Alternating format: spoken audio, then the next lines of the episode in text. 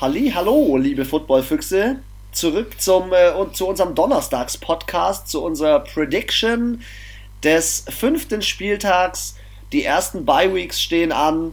Und äh, bevor wir mit unseren Tipps und unserer Game Prediction starten und bevor wir mit unseren ganzen anderen Dingen auf der Agenda durchstarten, hello Anna once again. Hello. What's going on? Wie ich gerade vorhin, wie ich grad, wie ich gerade vorhin erfahren habe, äh, an einem äh, Podcast-Tag äh, ist bei dir eigentlich immer nur eins geplant: Aufstehen, Zähne putzen, Kaffee. Richtig. Und ich bin schon richtig, und ich bin schon richtig on fire. Ja, da bist du mir immer ein bisschen voraus. und das, obwohl ich immer sage, dass alles vor 8 Uhr morgens Körperverletzung ist, ja. Ähm, heute zu unserer Agenda des heutigen Spieltags. Wir werden nicht nur den gesamten Spieltag durchtippen für euch mal wieder und unser Halbwissen an euch weitergeben, sondern wir starten jetzt heute mal ganz äh, unkonventionell, nämlich der September ist vorbei, der Oktober hat begonnen. Wir starten mal mit den Playern of the Month äh, aus der AFC und NFC und äh, aufgeteilt sind sie in AFC Offensive Player of the Month. Für mich zu 100% berechtigt auf jeden Fall Josh Allen. 1038 Yards, zwei, 12 Total Touchdowns. Muss ich ganz ehrlich sagen, bester Spieler AFC. Ja. Dein Take zu, zu Mr. Josh Allen. Also ich, äh, ja, er ist definitiv die positive Überraschung bisher. Ähm, ich glaube in der ganzen Liga, jetzt nicht nur in der AFC. Und ja, also er liefert ab, sie stehen 4-0, ähm, sind mit eins der besten Teams aktuell in der Liga, also zumindest ja, in ihrer Conference. So, ich finde, er, er ist so vielseitig, so finde ich. Er kann auch laufen. Und das ist cool. Als Quarterback, wenn du diese Skills auch noch hast, wie Lamar Jackson, nur finde ich, haben wir ja im letzten Podcast auch schon gesprochen, ist er robuster gefühlt irgendwie. Er läuft auch nicht so viel. Also Lamar Jackson, der sucht halt schon der geiert schon auf die Möglichkeit zu laufen, so manchmal hat man das Gefühl. Ähm, bei Josh Allen ist es eher so, ich nutze, so ähnlich wie bei ähm, Patrick Mahomes, ich nutze die Chance. Ich sehe, okay, ähm, alle meine Receiver sind gedeckt, alle meine Titles sind gedeckt, ähm, aber es tut sich halt gerade eine Lücke auf, wo ich super äh, durchkomme, dann laufe ich doch mal. Ja, das und das finde ich sind die absoluten Leader-Qualitäten die ihn dann dementsprechend ausmachen. Ähm, NFC Offensive Player of the Month. Russell Wilson mit 925 Yards, 14 Total Touchdowns und einem Passer-Rating über vier Spieltage hinweg von 139. Lecco mio. Also sowas von MVP-Modus, der Typ. Wahnsinn. Ich bin so begeistert von dem. Aber ich muss sagen, also stimme dir zu 100% zu. Russell Wilson, äh, absolut in seiner Conference wirklich, ja, hm, Aaron Rodgers sitzt ihm schon im Knack, finde ich, mit den ähm, MVP-Qualitäten, sage ich jetzt mal. Aber ich kann mich erinnern, letztes Jahr, genau die gleiche Zeit, er hatte, glaube ich, so einen neuen Rekord aufgestellt, in den ersten sechs Spieltagen keine Interceptions geschmissen, auch unfassbar viel Yards, unfassbar gutes Quarterback-Rating. Und am Ende hat ihn halt wieder jemand anders überholt. Und ich glaube, dieses Jahr kann ihm, wenn Josh Allen so weitermacht, den MVP-Titel wieder stibitzen. So wie Lamar Jackson und so wie Patrick Mahomes das Jahr zuvor. Es gibt halt immer einen Jüngeren, der halt dann doch irgendwie noch ein bisschen besser ist. Ja, was nicht heißt, dass er den bin, nicht wobei ich der Meinung bin, so. Die wählen das ja auch immer an der Anzahl der Touchdowns aus und an der Vielseitigkeit. Also, ich bin mal gespannt, wie sich die Saison generell entwickelt. Beide Teams stehen 4 und 0. Stimmt äh, oder trifft auf jeden Fall äh, auch auf die Quarterbacks zu. Sie sind die, Leaders, die Leader ihres Teams und ähm, ich bin echt gespannt, wer Regular Season äh, MVP wird und wer dann äh, im Super Bowl MVP wird. Vor allem, äh, weil man aktuell wirklich äh, einige Teams haben, die 4 und 0 stehen. Ähm, ein Team, das potenziell 4-0 stehen könnte, wenn es letzten Spieltag gespielt hätte, sind meine Steelers und der AFC Defensive Player of the Month ist TJ Watt. ja, TJ Watt mit dreieinhalb Sacks ähm, und fünf Tackle for Loss, eine Interceptions, äh, eine Interception. Ähm, ich finde, er spielt einfach für einen Linebacker so vielseitig, wie es nur geht. Ich kann mir auch gut vorstellen, dass die Steelers, dass das der Steelers-Spieler sein wird, der äh, demnächst mit einem richtig, richtig guten Vertrag ausgestattet wird. Ja, denke ich auch. Also ich muss auch sagen, ich finde es so faszinierend, wenn es gleich so ein, wenn so Geschwister über Jahre auch einfach überhaupt erstmal in die NFL kommen und dann auch noch so gut sind. Also sei es jetzt Bosa, Manning, ähm, hier die Watt Brothers, also da gibt es ja die Griffin Brothers, da gibt es ja wirklich viele Paarungen und das finde ich dann so krass, dass so viel Talent in einer Familie einfach weiter und weiter vererbt wird. Da gibt es ja auch Familien, wo ja schon der Vater irgendwie, der Großvater schon Football gespielt hat, 1900, was weiß ich, 58 oder so. Und jetzt der Enkel schon in der NFL spielt. Ja, also, gebe ich dir recht, ähm, das sind so, so Äras von diversen Spielern. Äh, und äh, jetzt wird ja, schon, ja. Äh, genau, und jetzt wird ja JJ Watt wird jetzt gerade ein bisschen alt. Jetzt kommt TJ Watt nach und sein Bruder Derek Watt spielt ja auch bei den Steelers als Fullback. Das ist so richtig, der, das sind drei Brüder, die immer voll ins Getümmel gehen. Ja. Immer. Also auch hier okay, wüsste ich jetzt keinen. Es gibt auch andere gute Defense-Spieler, aber ich finde schon auch er ist mit einer der besten. Und auch die Zahlen sprechen hier natürlich für ihn. Dementsprechend NFC äh, Defense Player of the Month aus der äh, Star-Mannschaft, will ich es nennen, äh, von den Tampa Bay Buccaneers, Levante David. Es ist für vier Spieltage sind 24 Tackles, zwei Boah. Tackle for Loss, ein Forced Fumble plus der Fumble auch noch recovered ähm, und eine Interception ist auch eine richtig krasse Statistik. Boah. Ähm, 24 ich, Tackles. Das ist schon richtig heftig. Also der steht immer am richtigen Ort, orientiert sich richtig. Ähm, der spielt auf. Und, ja, der, der äh, hat einen guten Riecher, der weiß, wo er hin muss anscheinend. Das sind sechs ja. Tackles pro Spiel. Ja, das muss man sich mal geben und jetzt ist der vielleicht nicht mal in jedem Spielzug auf dem, auf dem Feld. Ja. Also, der leitet die Defense wie kein ja, anderer. Ja, wollte gerade sagen, das ist schon ein Grund, warum dann Tampa Bay ja auch 3-1 steht. Das stimmt. So My geil, Take... dass die 1 die Saints waren. Kommen wir zum AFC Special Teams Player of the Month. Lange gehatet. In seinem ersten Spiel für die Titans, habe ich erzählt, im Podcast. Dreimal verkickt, dreimal den Kick plus ein ähm, Point after Touchdown verkickt. Jetzt in dem einen Spiel richtig aufgedreht. Inzwischen in der gesamten Saison 9 von 12 Field Goals getroffen, schon 32 ähm, Punkte gemacht hm. und drei Game-Winning Field Goals geschossen. Ja, okay, das Steven Gostkowski, saukrass. Also für das, wie der reingestartet ist und wie er jetzt spielt zum Ende hin, haben die Tennessee ja. Titans sich, glaube ich, in ihm den ganz guten Kicker geholt. Ich glaube, man darf da auch immer nicht so vorschnell urteilen, sei es jetzt Spieler oder ganze Teams, nur weil jemand mit 0-2 startet, kann er am Ende von der Saison immer noch 14-2 stehen.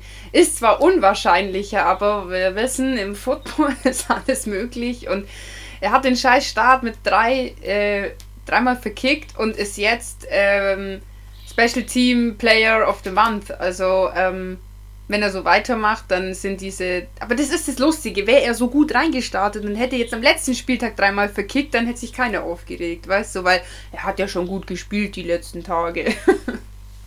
er ist halt super alt, hat ja schon auch schon bei den, bei den Patriots gespielt. Im ja, Großen und Ganzen muss man sagen, find, ähm, das für das Posi Alter, ich glaube, der ist schon 40 oder so, ist es eine gute Leistung. Aber für mich hat diese Position auch kein Alter. Also, sorry, aber ähm, solange du einen gesunden Fuß und ein gesundes Bein hast und eine absolut, also sag ich mal, solange du noch den Kick gut ausüben kannst, kann das sich auch ein 85-Jähriger hinstellen. Weil an sich ist diese Position ja kaum Verletzungsrisiko und das kann ja auch jemand, jemand Älteres machen. Also ich finde, das ist jetzt wurscht, ob da ein 20-Jähriger oder ein 40-Jähriger steht. Vielleicht hat das der 40-Jährige sogar noch mehr Erfahrung, weil er besser weiß, wie die Teams sich verhalten, wenn es ein Field Goal oder ein Point after Touchdown gibt und er weiß halt vielleicht Wind, Wetter, er kennt die Stadien. Überleg mal, der ist 20 Jahre in der Liga, der kennt jedes scheiß Stadion. Der weiß ganz genau, wo er wie, wo was, wo ist Wind, wo ist kein Wind, wo ist dieses, Das wo der jenes. Punkt. Und deswegen ist ein alter Kicker vielleicht manchmal gar nicht so verkehrt als so ein junger. Und die jungen Leute, kann ich ja von mir selber aussagen, man übernimmt sich halt gern und denkt halt immer, man ist eh der Geiste und der Beste auf der Welt mit Anfang 20. Ähm, der sagt dann halt auch, klar schaffe ich in 53 Jahren das Field Goal. Nicht. das ist halt schon, das ist halt schon eine Hausnummer. Also, gut, machen wir weiter. Letzter Spieler, nämlich der sogenannte NFC Special Teams Player of the Month aus Detroit. Jack Fox, der Panther, schießt sieben Punts äh, von seinen ganzen Punts, die er gemacht hat, alle inside the 20, also inner, äh, innerhalb der 20-Yard-Linie. Und seine Punts sind alle zwischen 55 und 60 Yards lang. Und jetzt kommt der Punkt. Die Receiver oder die, die den ähm, dann aufnehmen, äh, den Punt, ähm, sind auf jeden Fall ähm, nicht lange unterwegs. Denn jedes Mal schaffen sie nur zwei, drei Yards. Das heißt, Ah, er okay. puntet nicht nur in die richtige Richtung, auch weit. er puntet nicht nur super hoch und super weit, sondern er puntet auch so, dass sein Team weiß, was stoppen es zu kann. tun hat. Wenn es kein Genau, Fair Catch ist. Genau, weiß, was es zu tun hat. Das macht ihn zu einem spitzenmäßigen Panther und dementsprechend äh, dem NFC Player, Special Teams Player of the Month. Aber zum Thema Kicker und so weit kicken, du hattest ja, äh, du hast das Spiel ja nicht angeschaut, was auf RAN lief, gell, am Wochenende. Ich schaue nie ran. Ich schaue Okay, immer, pass äh, auf. ich schaue immer Red Zone. Ich weiß nicht, wer das war. Ich weiß, ich glaube, entweder der Baker Mayfield oder der Justin Herbert hat, einer von beiden hat unfassbar weit geworfen, also irgendwie über 50 Yards. Und der Stecker dann so, ja, habe ich auch schon mal gemacht. und dann hat ihn natürlich wie das ganze Internet und natürlich auch der Coach und der ähm, Icke fett aufgezogen, ja, nach der Sendung gehen wir auf den Parkplatz und schmeißt du mal deine 50 Yards. Und weil du gesagt hast, der kickt immer über 50, 65 Yards, dachte ich mir so, ja, das wirft der Stecker auch. Kleine Gut. Anekdote vielleicht, haben sie ein paar gesehen und müssen jetzt auch ein bisschen schmunzeln. Springen wir von äh, den Player of the Month zu den Rookies of the Month. Und das finde ich ein bisschen eine Frechheit. NFL Offensive Rookie of the Month ist James Robinson, der Running Back von den Jacksonville Jaguars. Und da bin ich anderer Meinung. Ja, ich finde, für mich ist Rookie of the Month Joe Burrow. Äh, aber warte Sorry. mal, das aufgestellt wird es ja von der NFL selber, gell? Ja, richtig. Ja, ich weiß nicht, vielleicht achten die auch nur auf die, auf die Statistik. Die Statistik ist schon gut. Er hat 210 Rush Yards, 3 Touchdowns, 129 Receiving Yards noch dazu. Aber wenn man sich vorstellt, ähm, ich finde Joe Burrow, und das habe ich im letzten Podcast auch schon gesagt, der Einstand, den er sich geleistet hat in dieser Saison, der ist gut. Das ist heftig. Also, auch wenn er erst ein Spiel gewonnen hat, aber meines Erachtens hat der bisher sehr produktiv und vor allem für sich persönlich statistisch sehr gut gespielt. Klar, du, brauchen wir nicht reden. Also, auf jeden Fall. Also, wie gesagt, ich kann mir halt vorstellen, die haben da halt irgendwo ein Statistikcenter und ähm, der wird halt anhand mit verschiedenen Indikatoren einfach festgelegt, äh, verschiedenen Gewichtungen in der Statistik selber, ähm, wie, wo, was stärker ins Gewicht fällt und so wird halt, denke ich mal, anhand nur von den Zahlen einfach dieser Rookie oder auch keine Rookie Player of the Month halt einfach rausgezogen. Ja, das kann sehr gut sein. Und wahrscheinlich Ähm, hat halt der- von den, von den Jaguars einfach im Schnitt wahrscheinlich eine bessere Statistik gehabt als jetzt Joe Burrow, was ja auch nicht zwangsläufig heißt, dass er deswegen schlechter spielt oder so. Mal sehen. Ähm, ich finde, der Joe Burrow könnte auf jeden Fall den nächsten Monat für sich dann einnehmen. Ähm, Ja, du musst ja dazu sagen, jetzt der Sieg, der zählt ja jetzt nicht rein, weil das war ja im Oktober. das ist richtig. Da gebe ich dir recht. Und es kann natürlich sein, dass da jetzt diese Statistiken von dem letzten Spiel fehlen, wo er natürlich auch noch gewonnen hat, viele Yards äh, erzielt hat und ähm, wenn die halt fehlen und die Jackson, Jacksonville war die ersten Spieltage auch relativ gut für ihre Verhältnisse. Vielleicht hat er deswegen ist er dann weiter hochgekommen. Mal sehen. Ähm, die Tampa Bay Buccaneers haben nicht nur einen Defensive Player of the Month, sondern auch noch einen Rookie of the Month, nämlich Safety Antoine Winfield macht 23 Tackles, 2 Sacks, 2, äh, nee, ein Forced Fumble und dafür muss man natürlich sagen, für einen Rookie sind 23 Tackles eine Hausnummer. Ja, vor allem, das, das ist, ist ja fast zu viel. Safety. Wie der, ähm, den normalen, wo du gesagt, also, welcher war das jetzt? Du meinst den Player of the Month? Ja, also nicht der TJ Watt, sondern der von der, ja, ja. Ähm, ja, der hatte 24. Also, ja, und, das heißt, und, der, und der andere, der Player of the Month, spielt äh, Linebacker. Das heißt, eine Chance zum Tackle ist bei dem größer. Der andere, der ja. Rookie of the Month, spielt Safety.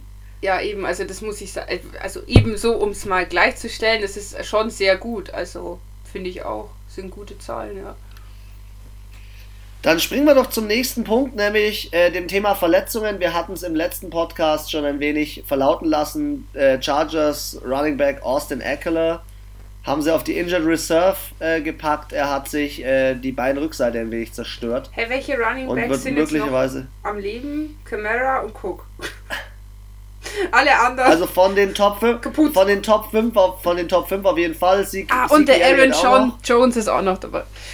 Ja. Aber ich muss sagen, Nick, Chubb hat sich, Nick Chubb hat sich ja auch verletzt. Ja, richtig, ja. Und dann McCaffrey ist raus, die von den 49ers, äh, Mostard ist raus. Also es sind, finde ich, unfassbar viele Running Backs dieses Jahr. Henry ist auch noch dabei.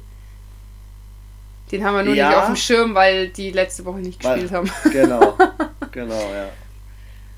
Okay, aber, nächste. Ähm, schon, aber schon, aber schon äh, viele, viele Verletzungen dieses Jahr. Ja, Rookies haben wir keine mehr. Wir haben nur einen Offensiv und einen Defensiv. Achso, ich dachte, Immer. es gibt auch, äh, es gibt auch nee, nicht, jeweils nicht, für die AFC und die NFC einen Rookie of the Month. Die haben es einfach nur zusammengefasst. Ah, okay, von allen Teams. Von allen. Ah, okay. Ja.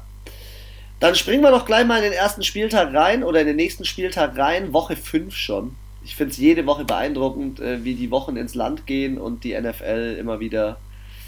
Ja, ich muss ähm, sagen, jedes, also, jedes Wochenende für Highlights sorgt. Ich habe ja jemand äh, neuen so ein bisschen für unseren Podcast oder allgemein fürs Podcast, fürs Thema Podcast und Football begeistert und zwar mein, mein Dad. und äh, ja, der findet das auch alles interessant, was wir hier so machen. hört der rein bei uns oder was? Nee, das nicht, aber er hört ja immer, wenn ich aufnehme und er sagt immer so, wow, die Kombi, die ist voll cool, so du als Mädel und der Chris so und Mädel und Junge, das kommt voll gut und Sag ihm mal, er muss reinhören. Ich erstmal schöne Grüße an deinen Vater, ja, an deinen Gefadern. Ja, ähm, habe auch noch mal Fußball angeschaut, ist auch so in der Tür gestanden so wie, wie funktioniert das denn? Erklär mal. Dann habe ich ihm ausgedacht, so, ah, okay, interessant. ja, äh, wenn man die Leute dann wirklich ein bisschen in die Tiefe bringt, wir haben vorhin schon, bevor wir den Podcast gestartet haben, darüber gesprochen, wenn man Football versteht, und Football ist sicherlich nicht das einfachste Spiel, aber wenn man Football versteht, dann kommt man davon nicht mehr weg. So ja, wenn man den Dreh raus hat, dann macht es auch mehr Spaß zum Anschauen. Sonst schaut es aus, als würden sich einfach nur 22 Leute wild auf dem Platz äh, Schweinehäufchen bilden. Fleischhaufen. Ähm, wir springen mal zum äh, Oktober, 8. Oktober, Donnerstagsspiel. Tampa Bay gegen Chicago. Thursday Night in Chicago. Ähm, spannende Geschichte, muss ich ehrlich gestehen, weil äh, ich bin so ein bisschen der Meinung, die Chicago Bears klar, die haben jetzt Nick Foles drin und Nick Foles ist eigentlich kein Starter. Aber ähm, beide Teams stehen mit dem gleichen Rekord da, nämlich 3 und 1. Letztes Spiel war vor zwei Jahren. Da haben die Bears den Buccaneers gezeigt, was abgeht. Jetzt haben die Buccaneers so ein Highlight-Team, die ja, letzten Spiel dann stark zurückgekommen sind. Also, also da stehen sich zwei Teams gegenüber, die meines Erachtens aktuell nicht ein klares, also es wird kein klares Spiel, denke ich. Also ich muss auch sagen, ich habe natürlich auch gesehen, dass äh, Chicago eben vor zwei Jahren mit 48 zu 10 Tampa Bay ordentlich abgewatscht hat, aber da war kein Tom Brady da, da war auch kein Nick Foles im Team. Also es ist einfach eine ganz andere Basis, deswegen ist der Wert hier für mich bei dem Spiel jetzt auch nicht ausschlaggebend. ansonsten geben die sich eigentlich nicht viel.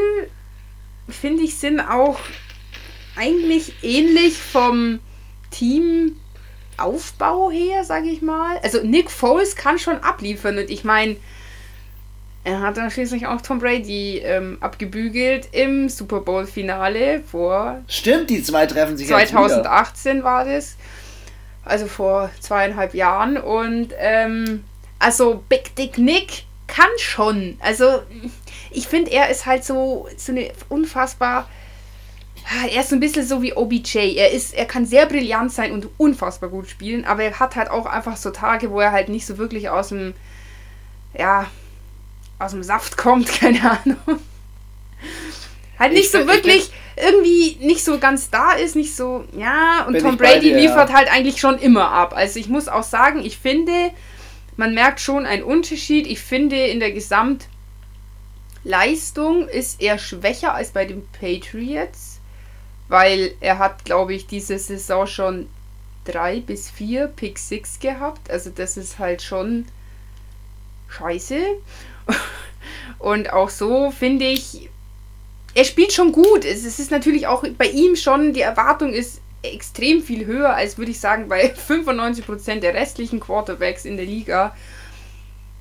Ich finde es auch mega schwer. Also ich glaube, hier ist alles möglich. Wenn Nick Foles einen guten Tag hat und einfach mal äh, ausrastet, dann sehe ich hier Chicago vorne. Was mir aufgefallen ist bei diesen Statistiken ist, dass witzigerweise meistens das Heimteam gewonnen hat in den letzten Jahren. Und sie spielen ja in Chicago, deswegen. Ja, und deswegen Tampa. Ja, ich weiß es nicht. Ich finde, es ist voll schwer und. Ja, Tampa ist jetzt wie gesagt nicht schlecht. Es kann, es ist alles möglich. es ist in dem Spiel, finde ich auch. In dem Spiel ist echt alles möglich, weil wie du sagst, ähm, die Defense von den Chicago Bears darf man nicht unterschätzen. Die Offense von den äh, Tampa Bay Buccaneers darf man nicht unterschätzen. Plus zusätzlich muss man ja auch noch sagen, ist es so, dass die ähm, Tampa Bay Buccaneers in der Defense ziemlich starke Spieler haben. Ähm, sagt ja, ja auch unsere, unsere Player of the Month Statistik und alles, was da dazu Aber du hast ja gesagt, zum Beispiel Mike Evans ist raus wegen äh, Achillessehne kaputt. Ja, jetzt mal sehen, mal sehen, was sie sonst noch so auf den Platz bringen. Ich bin gespannt. Ich ähm, würde in jedem Fall als ein sehr knappes Ergebnis tippen. Bin mir aber noch nicht sicher, in welche Richtung es tendiert. Hast du denn schon deinen Spieltipp? Ja, ich bin gerade dabei. Muss noch meinen zweiten Wert äh, überlegen. Warte, ich muss meinen. Hm. Ich hab's. Du hast es. Okay, ich hab's auch. Ich sag. Ha 28 zu 23 für die Chicago Bears. Ich glaube an den St. Nick. Alter, das gibt's nicht. Wenn du mit diesem Tipp wieder recht hast, rast ich aus, ey. Ich tippe auf, ich tipp, ich tipp auf die Tampa Bay Buccaneers mit einem 21 zu 6. Also ich muss sagen, es ist jetzt auch nicht die festeste Überzeugung, dass ich sage, auf jeden Fall gewinnen die. Also es ist, wie gesagt, hier ist alles offen. Ist, finde ich, gleich mal zum Start schon ein schweres Spiel und ähm, also zum Tippen, ja.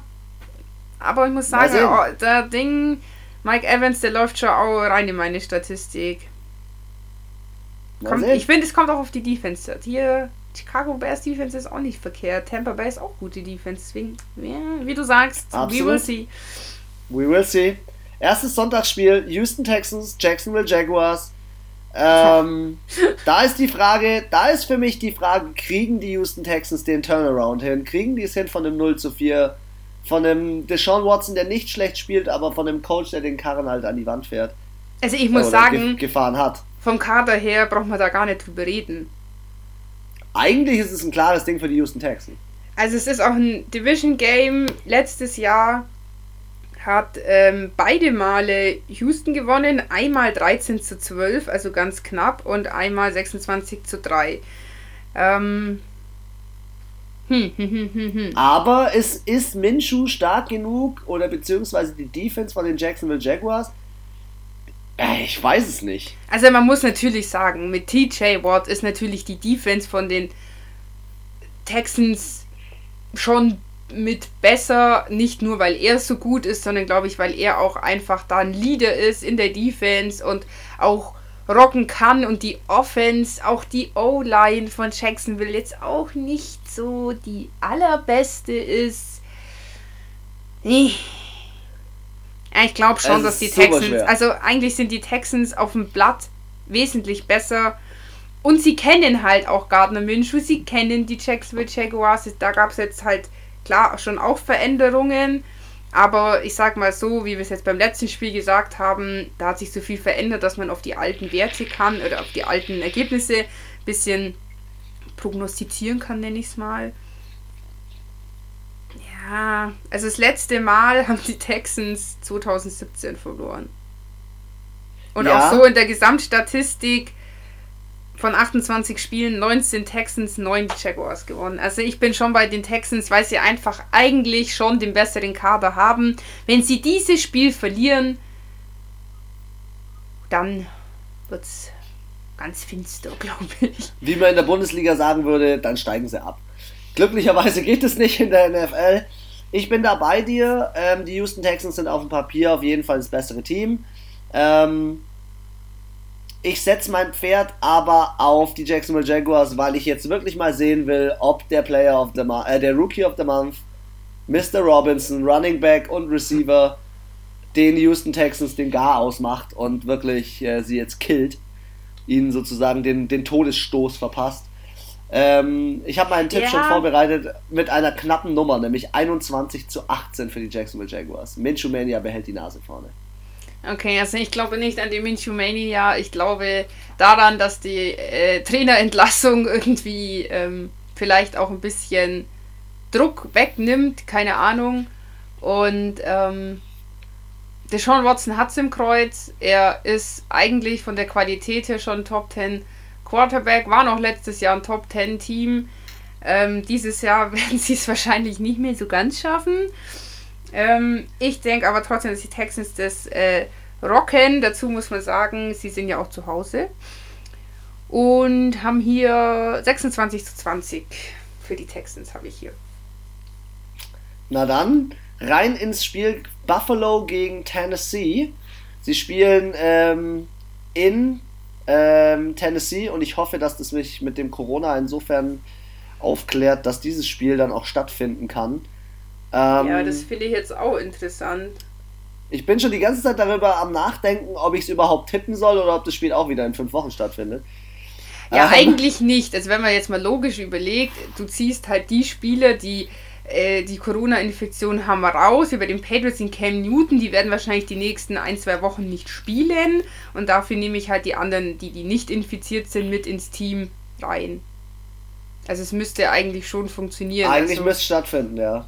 Eigentlich es treffen schon. auf jeden Fall zwei ziemlich nice Quarterbacks aufeinander. Josh Allen als ähm, Player of the Month gegen äh, Ryan Tannehill, der eigentlich immer mit jeder Statistik und jedem Quarterback-Rating oben mitspielt. Trotzdem habe ich so das Gefühl, dass äh, ein Derrick Henry auch. Vielleicht verbinde ich es, weil sie am letzten Spieltag nicht gespielt haben und ich sie nicht direkt vor Augen habe, aber ich finde trotzdem, ein Derrick Henry ähm, ist noch nicht auf dem Level von den Playoffs vom letzten Jahr. Und ähm, die Tennessee Titans spielen gut mit. Glaube ich, sind auch in ihrer Division relativ weit oben ähm, vertreten. Ja, mit, wird, ein also, Kampf, wird ein Kampf, weil die Buffalo Bills, die sind mit einem 4 und 0, die stehen nicht ohnehin 4 und 0. Die sind richtig, richtig gut unterwegs. Also ich finde es halt mega schwer, weil bei den Titans war ja auch nicht nur, dass sie nicht gespielt haben jetzt letzte Woche, sondern dazu kommt ja auch, dass sie nicht trainiert haben. Weil der, das Trainingsgelände Eben, das war gesperrt. So, Punkt, ja. so, das heißt, was haben die Spieler gemacht? Je nachdem, ob sie wahrscheinlich halt infiziert waren oder nicht, haben sie halt zu Hause trainiert, die, die es nicht erwischt hat, sage ich jetzt mal. Ähm, ich glaube, das Training nicht Online, mit der ganzen genau das Training nicht mit der ganzen Mannschaft zu haben, ist glaube ich fatal. Du kriegst im Endeffekt hier den Tackle von Corona und der knockt dich einfach mal aus. Ähm, das ganze Team bringt dich komplett aus dem Rhythmus raus. Du hast dann so eine erzwungene Bye-Week, die aber auch keine richtige Bye-Week ist, weil du ja dann auch nicht, sag ich mal, in der Woche wirklich frei hast, sondern dich ja trotzdem dann, wie du schon gesagt hast, mit Videokonferenzen irgendwie doch mit den anderen vernetzt und dann zu Hause dein Training machst, aber du kannst ja mit den anderen nichts, du kannst zwar körperlich für dich persönlich in Form bleiben, aber es bringt dir ja nichts, du hast halt nicht dieses Offense-Defense- Game in deinem Team im Endeffekt. Und deswegen glaube ich einfach, dass die Titans verlieren nicht, weil sie schlecht sind, sondern weil sie hier einfach diesen Nachteil haben, dadurch, dass sie eine Woche quasi ausgefallen sind. Wahrscheinlich auch ein paar Spieler nicht spielen können, weil sie noch, äh, ja, ich nenne es jetzt einfach mal krankgeschrieben sind. Aber zum Glück sind es, zum Glück sind es nur No-Names. Also bisher von den Stars wie Derrick Henry, Tannehill, ähm, der Brown als Receiver oder so, da also fehlt glücklicherweise keiner, auch kein Clowny fehlt. Hätten so. die jetzt gegen die Steelers gespielt, wäre das nicht gewesen, dann hätte ich hier gesagt, boah, kann auch sein, dass die Titans gewinnen, aber dadurch, dass die Bills so in diesem Lauf sind, seit vier Spieltagen reibungslos spielen, auch gut spielen, auch immer mit einer guten ähm, das ist so dieser Spirit, der sich da, glaube ich, auch, wenn du so oft hintereinander gewinnst, nach so vielen Jahren, das muss man ja auch sagen. Es gibt ja Teams, keine Ahnung, bei den Patriots war das halt einfach Standard, dass die immer 3-0, 4-0, 3-1, 4-1 standen nach der Zeit. Bei den Buffalo Bills war das halt jetzt zwölf Jahre lang der Standard, dass sie äh, mit 0-3 oder was weiß ich wie in die Saison gegangen sind. Das heißt, die haben natürlich hier eine ganz andere Energy bekommen, einen ganz anderen Support und ähm, Deswegen glaube ich, dass es doch die Titans machen. Äh, die Bills. Jetzt habe ich genau falsch gesagt. Ich glaube, ich glaube da auch sehr stark dran. Ich glaube, dass die Bills dass die Nummer mit 28 äh, zu 19 über die Bühne bringen. Also sie haben auch 2019 gewonnen und 2018 und 2015, Alter. 18 und 15 jeweils mit einem Punkt mehr. Ui, und 2012 auch. Also jetzt hier so von den Statistiken, es sind nie so eine richtige Klatsche gab es nur einmal von Tennessee. Ansonsten immer sehr knappe Partien bei den beiden. Seit äh, 2000 sind die, schenken die sich nichts. Dein Game-Tipp? Mach dein zuerst. Habe ich schon. 28,19 für Bills. Achso, Entschuldigung. Ich war so drin in meinen Zahlen. 28,19. Ja, okay, ist mein ich, Tipp. Ja, ich weiß nicht. Ich sag 2024 glaube, die Titans, die wehren sich schon. Na dann sehen wir mal, was äh, in diesem spannenden Spiel, wo häufig nur ein Punkt dazwischen war, was da so passiert. Kansas City, Las Vegas Raiders. Ähm, Division Game. Cool. Division Game und das wird cool, weil ich glaube, die Las Vegas Raiders wollen sich nicht einfach so. Ähm, das ist so, finde ich, dieses Jahr in dem Team sind unheimlich viele Emotionen. Wenn man sich zum Beispiel auch mal anschaut, wie die wie der Coach immer mit der, mit der Mannschaft danach in der, in der Kabine spricht. Da ist Emotion, Emotion, Emotion und ähm, die wollen sich nicht einfach nur mit einem 2-2 zufrieden geben, so wie sie aktuell in ihrer Division stehen. Generell denke ich, dass jedes Team, das gegen Kansas City Chiefs spielt, mit, weil sie ein Super Bowl-Sieger sind, mit einem gewissen Respekt spielt. Ja, du bist dir als Favorit auch mit gegen dieser, die Kansas City rein. Genau, aber auch mit diesem, ja, mit diesem gewissen Etwas, dieser Herausforderung, hey, ich greife in dem Spiel jetzt an und werde ähm, mal zeigen, was ich kann, weil wenn ich gegen den aktuellen Super Bowl-Sieger ähm, brilliere, dann kriege ich vielleicht wieder einen geilen Vertrag oder oder oder. Generell ist es oder muss dieses Spiel eine klare Nummer sein, weil ich finde die Kansas City Chiefs ist unschlagbar aktuell. In allen Positionen. Defense, Offense, Trickplay, Patrick, Patrick Mahomes zu Recht einen dicken Vertrag bekommen. Die haben aber das auch Beste, was sie machen konnten. finde ich und auch kaum Verletzungen. Das Beste, was sie machen konnten, ist hier diese Verlängerungen, auch diese Verlängerungen mit Kelsey, äh, Tyreek Hill, Wahnsinn. Las Vegas Raiders, ich bin überzeugt von dem Derek Carr. Ähm, mehr als die letzten Jahre. Ja, ich wollte gerade sagen, jetzt aber hier. ähm, möglicherweise liegt es auch so ein bisschen daran, dass Mariota natürlich in seinem, in seinem Rücken saß und ihm so ein bisschen äh, die Nackenklatsche gegeben hat hin und wieder. ähm, ja, mal sehen. Ich, es wird ein hartes Spiel, aber ich denke eine relativ klare Nummer. Echt? Hau raus. Glaubst du nicht? Glaub, glaubst du, dass es eng wird? Also ich tippe 35 zu 17 für die Kansas City Chiefs. Ja, also ich. Ich habe das schon so Bauchgefühl, weißt Oh ne, hast du schon wieder so ein scheiß Bauchgefühl, dass die Raiders der Ersten sind, die die Chiefs schlagen? Ja, irgendwie schon. Oh mein Gott. Und ich weiß, du wirst wieder recht haben mit der Scheiße. Ja, vielleicht habe ich auch nicht recht. Ich habe auch nicht immer recht. Also ich dachte ja auch. Aber dein Bauchgefühl tippt manchmal besser als dein rationaler Verstand. Das ist der Punkt. ja, ich kann nicht mal sagen, woher das jetzt genau kommt. Ähm, vielleicht ist es, wie du auch gesagt hast, ich finde, die Raiders treten ganz anders auf als in Oakland. Las Vegas steht ihnen gut, würde ich jetzt mal so sagen. Und ähm, du hast ja selber gesagt, dass die Vision Games immer anders sind. Man hat es gesehen bei Miami gegen die Bills. Die Bills haben sich übel schwer getan. In keinem anderen Spiel haben die so gekämpft wie gegen die Dolphins. Dolphins, ja. Und auch die. Äh, du und deine Dolphins, ey. Ja. Und ich finde jetzt nicht, dass sie hier als absolute Underdog reinkommen. Ich meine, und das Las Vegas, was äh, schaffen kann, ich meine, das haben sie bewiesen. Sie haben gegen die Saints gewonnen, was auch schon mal ein Brett ist. Und ich fand auch bei den anderen Partien dann gegen die Panthers haben sie, glaube ich, auch gewonnen. Das war auch eine richtig harte Partie, so ging so hinher. Also ich würde nicht sagen, dass sie jetzt hier mit Klacks durchlaufen, aber irgendwie glaube ich, ähm, ist es Zeit für die 1 bei Kansas City. 4 und 1, okay. Wie geht das Spiel aus? 35 zu 32 für die Oakland, wollte ich schon sagen, für die Las Vegas Raiders, für die Piraten. Boah, geil, geil, dann freue ich mich auf das Spiel. Wir haben echt bei äh, bisher von vier getippten Spielen drei unterschiedliche. Mal sehen, was da so passiert. So, kriegen die Atlanta Falcons im nächsten Spiel, Sonntag, gegen die Carolina Panthers auch ihren Turnaround hin und äh, von dem 0 und 4 ähm, gegen ein 2 und 2 Team. Ich finde so, Teddy Bridgewater ist so ein bisschen erwacht, aber. Also ich wäre dafür, dass es unentschieden ausgeht. Aber ich, ich wollte gerade sagen, dieses Spiel, dieses Spiel ist ein klassisches Unentschieden-Spiel.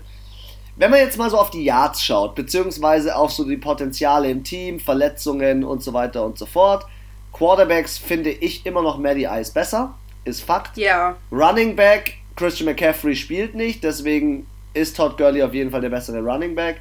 Receiving, Atlanta Falcons ebenfalls. Aber man hat bei Atlanta Falcons jede Saison das Risiko, dass sie solche Spiele sich auch wieder nehmen lassen. Und ich habe jetzt mal den Rekord mir aufgemacht von letztem Jahr. Also so wie die dieses Jahr spielen, dass die letztes Jahr ein 7 und 9 geschafft haben, finde ich beeindruckend. Also soll ich dir mal was mehr sagen? als beeindruckend. Weißt du, gegen wen die die 7 geschafft haben? Ich habe es gerade hier gesehen.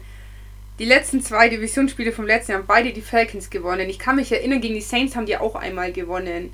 Stimmt, ja, stimmt. Und ich glaube, sie haben auch einmal, glaube ich, gegen Tampa Bay. Das heißt, sie sind in, der, in den Divisionsspielen, sind die Falcons mega stark. Das ist mir schon letztes Jahr aufgefallen. Sie gut, haben zwar nur. Hier, gut, dass wir hier ein Divisionsspiel haben. Ja, sie haben zwar nur sieben letztes Jahr geschafft, aber ich würde jetzt, also müsste ich jetzt nochmal genau nachschauen, aber aus dem Bauch, das würde ich sagen, waren davon locker fünf bis sechs Spiele. Division-Spiele, wo sie gewonnen haben. Ich hätte letztes Jahr niemals gedacht, dann waren die Falcons auch so kacke, dass sie gegen die Saints gewinnen. Und sie haben aber ordentlich gegen die Saints gewonnen. Und deswegen glaube ich, dass die Falcons hier gegen die Panthers schon ich gewinnen auch. können. Ich glaube es auch. Ich glaube, dass die, ich glaube, dass die Panthers äh, die Falcons nicht packen. Aber ich dachte ja auch, die gewinnen gegen die Cowboys und haben dann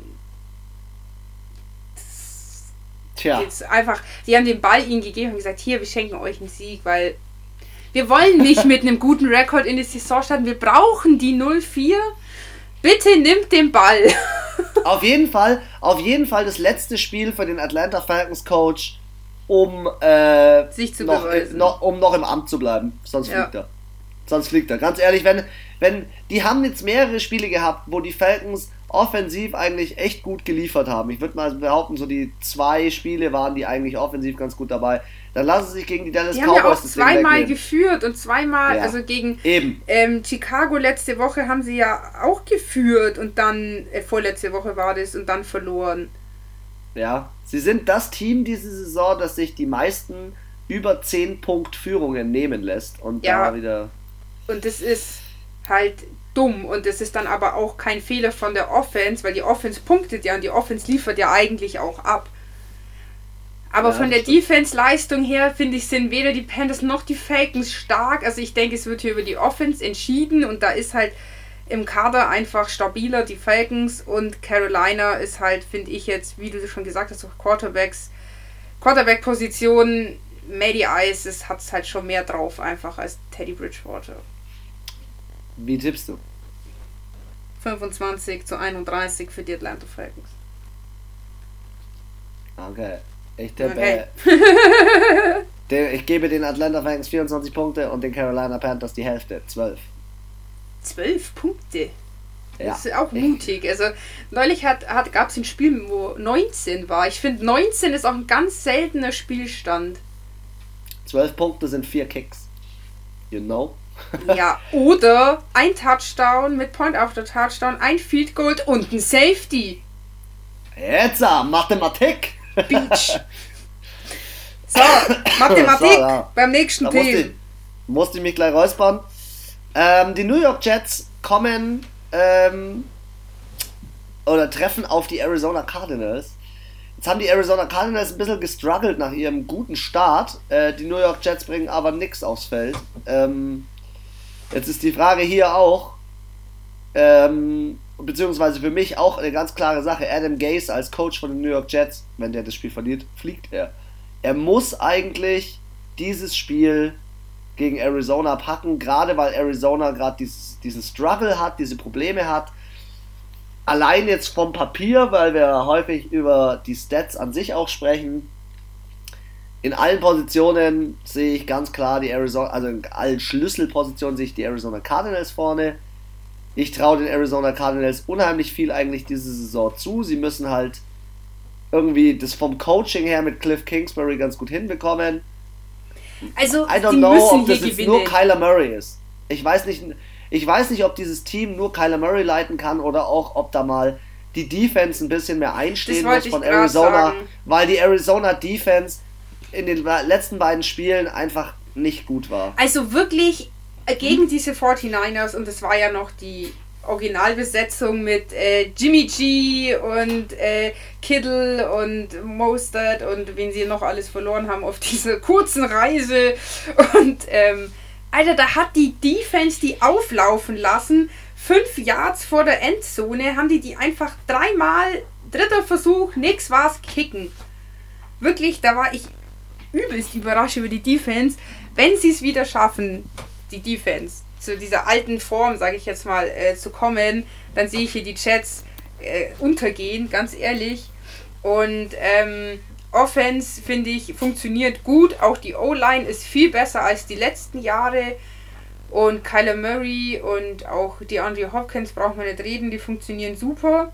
Hat natürlich auch der Rest der Liga auch schon festgestellt, weswegen die natürlich auch einfach Hopkins viel decken. Aber ich Aber weiß die auch Defense nicht, wer gegen von den Chats ist so scheiße, ich kann nicht glauben. Anna, genau. Ich habe es letzten Spieltag ja auch gesagt. Ich weiß nicht, gegen wen die Jets noch gewinnen sollen, wollen, können. Das ist für mich, äh, was gegen, die da auf dem gegen Platz die bringen. Giants. ja, aber gegen die sp spielen sie ja nicht. Nein, letztes Jahr gab es New York Game. Kann ich mich ja. nur erinnern. Ähm, aber aktuell, wenn äh, ich schaue mir jetzt mal ganz kurz die Schedule von den von den New York Jets an, wer ihre nächsten Gegner sind. Sie spielen jetzt gegen die Cardinals. Meines die New York. Teams reißen es einfach allgemein nicht. Dann spielen sie gegen die Chargers, gegen die Chargers vielleicht. Dann gegen die Bills verloren. Dann gegen die Chiefs verloren. Dann gegen die Patriots verloren. Dann gegen die Dolphins zweimal hintereinander. Krass. Die spielen gegen die Dolphins, dann haben sie Bye Week, dann spielen sie nochmal gegen die Dolphins. Wild. Aber ich glaube halt, dass die New York Jets dieses Jahr äh, nichts zu holen haben in dieser, in dieser Liga. Da, da muss das ganze Team, da muss ein Umbruch im ganzen Team sein. Und der ist in Arizona über die letzten Jahre passiert. Und jetzt ja. siehst, was rausgekommen ist. Nicht nur Kyler Murray, sondern auch ein DeAndre Hopkins und ein Larry Fitzgerald spielen gerne zusammen. Ein Kenyon ja. Drake, der von, von den Dolphins als Running Back gekommen ist, macht eine gute, bringt eine gute Leistung. Und dann hast du jemanden in der Defense, der sie halt aber auch anleiten muss, wie Buda Baker als Safety, der muss halt auch mal ganz klar sagen, Leute, jetzt reißen wir uns mal zusammen und gegen die New York Jets holen wir dieses Ding. Also sie haben die Qualität im Kader, dass sie auch gegen schwierige Teams bestehen können, hat man wirklich super am ersten Spieltag gesehen. Ähm, ja, die letzten zwei Spieltage, man hat auch gemerkt, irgendwie waren sie nicht so da, fand ich. Aber gegen die Chats, also wenn sie gegen die Chats verlieren, dann ist, puh, das wäre schon ein bisschen. Da müssten die Chats schon unfassbar gut und die Cardinals unfassbar scheiße spielen, dass das passiert. Aber ähm, ich denke trotzdem, dass das Spiel 28 zu 10 für die Cardinals ausgeht. Okay, mein Tipp 31 zu 17 für die Cardinals. Ah, Jetzt ja. kommen, wir zu einer, jetzt, kommen wir zu einer, jetzt kommen wir zu einer spannenden Geschichte. Die, das Washington Football Team trifft auf die LA Rams. Äh, ich habe es äh, mehrfach schon gesagt, die LA Rams sneaken sich irgendwie so ganz äh, ja, geheimnisvoll immer irgendwie in die. Das haben sie beim Super Bowl genauso gemacht. Mit so Low-Scoring-Games und gerade so gewonnen und so. Ja, und so, so asozialen Fouls. Stehen sie halt 3 und 1 jetzt, gell? 3 und 1 und das hätte ich ja nie gedacht, dass ähm, Ja, ich in dem Spiel sagen würde, dass die LA Rams für mich ja doch der Favorit sind. Ja, der Drops ist jetzt, also übernächste Woche spielen sie gegen San Francisco, dann gegen Chicago, okay, Miami und sie haben halt einfach Seattle in ihrer Division. Äh, nee, haben sie nicht, sorry, falsche Ding. Doch, haben sie. Ach doch, stimmt, ja, sie müssen zweimal gegen Seattle noch spielen, dann gegen Tampa Bay, nochmal gegen San Francisco, gegen New England. Also, die hatten Sie haben schon halt noch eine harte Sta- Ja, Saison, aber gerade ja. sagen, die hatten halt, das darf man halt auch mal nicht. Denn die Eagles, gegen die sie gewonnen haben, Dallas, gegen die sie gewonnen haben dieses Jahr und gegen die ersten, die sie verloren haben, war gegen die Bills. Das war halt auch der erste wirklich anspruchsvolle Gegner, sage ich jetzt mal. Gegen die Giants zu gewinnen, sorry, ist auch Pflicht eigentlich. Und gegen Washington jetzt zu gewinnen, so wie die stehen und wie die auch gerade aufgestellt sind, ist eigentlich auch Pflicht zu gewinnen. Ich finde, das muss man halt auch immer sehen. Manche Teams, du sagst ja auch mal diese Statistik, wenn du am dritten Spieltag 0 und 3 stehst, dann hast du noch so und so viel Prozent Chance, in die Playoffs zu kommen. Ja, wenn Wenn deine du- ersten ganz drei kurz für Spiele unsere halt Zuhörer, ganz kurz für unsere Zuhörer, wenn du, statistisch ist es so, wenn du am dritten Spieltag 0 und 3 stehst, hast du die Chance von maximal 5% in die Playoffs zu kommen. Ja, und das finde ich halt immer so, du musst überlegen, gegen wen hast du gespielt. Ja, Also du kannst auch, kannst auch 13 aber ich, 0 ganz stehen. ehrlich, ich traue dem Washington Football Team in diesem Spiel was zu. Hm, Ich weiß nicht warum, aber die Defense, ich traue denen was zu. Und in der letzten Begegnung 2017 haben die Redskins auch gewonnen. Ja, da war ein Umbruch. Ja, da war auch noch Alex Smith, glaube ich, der Quarterback. Aber das habe ich dir ja auch schon gesagt, da sehe ich das allergrößte Problem, beziehungsweise den größten Vorteil bei den Rams. Ich bin zwar nicht der größte Jared Goff-Fan, ähm, aber an sich hat er seine Offense echt super gut im Griff. Und für mich ist einfach Dwayne Haskins kein Starting Quarterback und hat nichts dort vorne zu suchen bei den Redskins. Erstens das und zweitens die Defense ist angeschlagen von den von Washington und von den Rams halt nicht. Und sie haben halt immer noch einen der besten Defense-Spieler der ganzen Liga bei sich. Aaron fucking Donald. Aaron fucking Donald Club 99 90s. 99 Club. Danke. genau, und ähm, deswegen, der ist für mich immer noch so das Zünglein an der Waage, warum ich dann doch oft mir vorstellen kann, dass sie gegen solche Teams halt eben schon gewinnen. Und das ist auch der Grund, warum sie letztendlich jetzt, glaube ich, auch 3-1 stehen. Ja, das glaube ich auch. Also, aber wie gesagt, die Biene sticht von hinten und ich glaube, die werden schon noch gegen zwei, drei Teams spielen, die, ähm, ja, ich glaube nicht, dass die so weitermachen. Ja, ich glaube, dass gerade Ich glaube, sie werden hier in den, gewinnen. die haben in den die haben in ihren Division Games die größeren Probleme als außerhalb ihrer ja, Division. genau. Obwohl sie, obwohl sie in ihrer Division ihre Mannschaften ihre, oder ihre Gegner besser kennen könnten, ja, aber ähm, wenn man es jetzt mal auf die Liga runterbricht, ist, sind die LA Rams kein schlechtes Team. Wenn man es auf ihre Division runterbricht, sind sie für mich aktuell maximal Platz 3. 2, aber 3. jetzt, jetzt siehst du es mal so, es sind ja insgesamt acht Spiele. Wir spielen ja gegen jedes Team zweimal. Also nee, sechs. Sechs Spiele sind es. Wenn, Ja. Und jetzt gewinnen sie davon nur zwei und vier verlieren sie, zum Beispiel gegen die Seahawks oder gegen die 49ers. Jetzt spielen sie gegen die 49ers ziemlich am Ende von der Saison. Das heißt, bis dahin sind vielleicht auch wieder der ein oder andere, der jetzt ausgefallen ist, Spieler von den 49ers wieder drinnen. Die Cardinals, die bäumen sich auch auf. Und Hui hast du auf einmal vier Niederlagen und dann kackst du nochmal woanders drum. Ach, dann stehst du auf einmal schon nur noch mit 11-5 da oder mit 10-6. Und dann war es das auch schon mit den Playoffs, weil dann stehen halt einfach immer noch die Seahawks, die San Francisco 49ers und die Cardinals da. Also für mich hier auch wirklich eine der, der anspruchsvollsten Divisionen in der ganzen NFL. Dann hau mir doch mal deinen Tipp um die Ohren. Also ich glaube jetzt nicht, dass hier das unfassbare ähm, Wurfwunder hier geschieht, auch von beiden Seiten nicht. Ich sag mal 14 zu 21. Also die Rams gewinnen. Für die Rams, ja. ja. Ich habe 23 zu 13. Für die Rams. Ist schon lustig, wir sind schon immer so, so ähnlich, gell? Ja, vom Gefühl her sehr ähnlich. So. Gut, jetzt kriegst du meinen Take zu den Pittsburgh Steelers und dann mache ich eine ganz kurze Pipi-Pause und du darfst drauf eingehen. ähm, weil äh, ich war leider in unserer, äh, äh, vor unserem Podcast leider noch nicht auf Toilette. Tja, falscher Fehler, würde ich mal sagen. Ja, falscher Fehler. Ja, kennst du das nicht? Okay, das ist eigentlich also. so ein also. Insider von meiner Arbeit. Falscher Fehler. Okay, da, deswegen sagt es mir auch nichts. Pittsburgh Steelers Philadelphia Eagles. Also Philadelphia Eagles haben mich letzten Spieltag hart überrascht. Ähm, dass sie da jetzt auch mal was rausgeholt haben, sind ja jetzt Division-Führer, Anführer. Die Pittsburgh Steelers ebenfalls noch, aber nur weil sie keine Niederlage haben und letzten Spieltag nicht gespielt haben.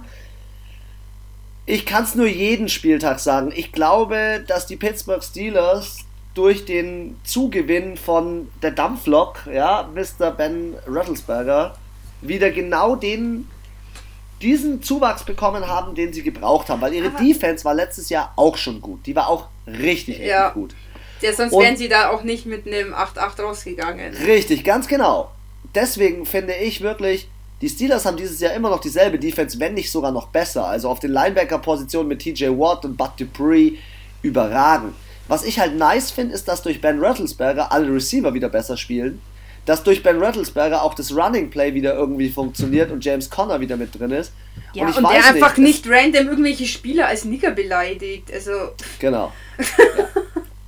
ja. ähm, also da muss ich ehrlich sagen, ähm, das hat jetzt, klar, ich habe immer die Fanbrille an, aber in diesem Fall glaube ich, dass das Spiel gerade aus diesem Grund so entschieden wird und ein Carson Wentz boah, viele sehen Carson Wentz in den Top 5, ja, vielleicht nicht Top 5, aber Top 10.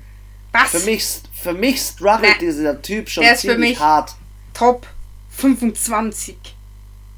Okay, ist nee. gemeint, Top 20. Ja, Top 15 ist er bei mir, so 15, 14., 15. auf jeden Fall. Ja, ich sag jetzt, wenn er aber, so 18. 17. Aber ich, ich, ich sag trotzdem, äh, die Philadelphia Eagles haben nicht nur das Problem, sondern die haben meines Erachtens auch ein Coaching-Problem auf diversen Positionen. Also ich finde, die Coordinator könnten eine bessere, einen besseren Job übernehmen. Sie ich haben ein Verletzungsproblem. Sie haben über die Jahre hinweg einige Verletzungen gehabt. Dementsprechend sehe ich die Pittsburgh Steelers vorne. Aber bevor ich meinen Tipp abgebe, gerne deinen Take dazu und ich mache Pipi. Gut, viel Erfolg. Ähm ja, also ja, ja, alles gut, alles gut. Ich muss bloß jetzt überlegen, wo ich einsteige. Weil äh, der, der Überschwenk von Pippi zu den Pittsburgh Steelers. Pippi Pittsburgh, jetzt habe ich ihn. Also, ich finde auch, dass die Eagles hier defensiv nicht mal ansatzweise an die Steelers rankommen. Und ähm, auch das, was du halt gesagt hast, dass die Steelers in der Defense so gut aufgestellt sind, auch Offense. Ben Roethlisberger, der bringt da so eine richtige Ruhe wieder in die Offense, eine Konzentration. Ich fand letztes Jahr mit äh, Rudolph, das war einfach so unruhig und der hat so viel Ärger irgendwie gemacht, eben auch da mit seinem Rassismusgelaber und so. Und ähm, ja. Und ich muss halt auch sagen, die Eagles. Carsten Wentz ist an sich jetzt kein schlechter Quarterback, aber für mich auch in dem Team absolut irgendwie falsch aufgehoben letztendlich ist es, glaube ich, schon bitter, dass jeder Sieg oder jedes wichtig, jede wichtige Sieg für diese Franchise nicht eher ausschlaggebend war. Er hat immer viel vorbereitet, er hat die ganze Saison gut gespielt und ist dann 14., 15., 16. Spieltag oder bei den Playoffs raus und immer jemand anders hat dann irgendwie die Kohlen aus dem Feuer geholt. Und ich glaube, deswegen wird er halt auch nicht immer so positiv wahrgenommen, weil er selber hat er keinen wirklichen Erfolg gehabt bisher. Also er hat keinen Super Bowl-Titel geholt, das war Nick Foles. Er hat die zwar ich, immer so weit gebracht zu. in die. Er hat unter der äh, unter der Woche sei schon, in der Regular Season so gut gespielt, dass sie es überhaupt erst dahin geschafft haben. Er hat letztes Jahr auch geschafft, mit Ach und Krach am letzten Spieltag die Eagles noch in die Playoffs zu wuchten. Aber er ist wieder ausgefallen in den Playoffs. Immer da, wo es drauf ankommt. Und das ist halt so, da tut er mir irgendwo leid auch und ja. Ich sehe das, seh das Problem so ein bisschen bei der O-Line, von denen, dass er auch immer ausfällt. Und bei teilweise Spielzügen, die er macht, die ähm, die so ein bisschen unüberlegt sind. Für mich war mein Highlight gerade, weil ich dir natürlich weiterhin zugehört habe mit der Toilettenpause, dass du äh, wahrscheinlich aufgrund des Hasses gegen oder des, äh, der Abneigung gegenüber Carsten Spengemann den Carsten Wentz gerade als Carsten Wentz bezeichnet oh. hast.